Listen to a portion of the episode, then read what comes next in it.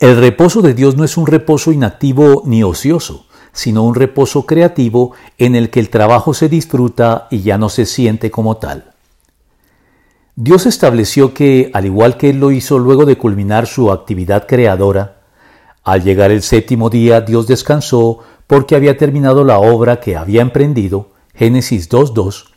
los seres humanos descansemos también cada siete días de nuestras labores y actividades cotidianas para honrar a Dios de manera especial en el día de reposo. Así pues, el reposo de Dios, con todo y que a diferencia de nosotros Él no se cansa ni se fatiga, Isaías 40, 28,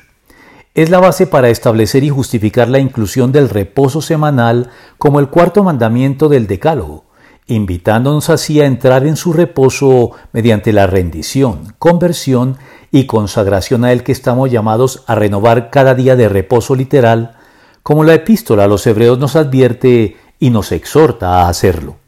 Cuidémonos, por tanto, no sea que aunque la promesa de entrar en su reposo sigue vigente, alguno de ustedes parezca quedarse atrás. Por consiguiente, queda todavía un reposo especial para el pueblo de Dios, porque el que entra en el reposo de Dios descansa también de sus obras, así como Dios descansó de las suyas.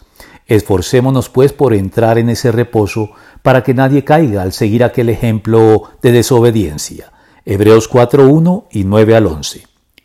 Un reposo que, a juzgar por la actividad sustentadora de su creación ya terminada, que Dios continúa, sin embargo, llevando a cabo en el curso de él, mi Padre aún hoy está trabajando y yo también trabajo, Juan 5:17,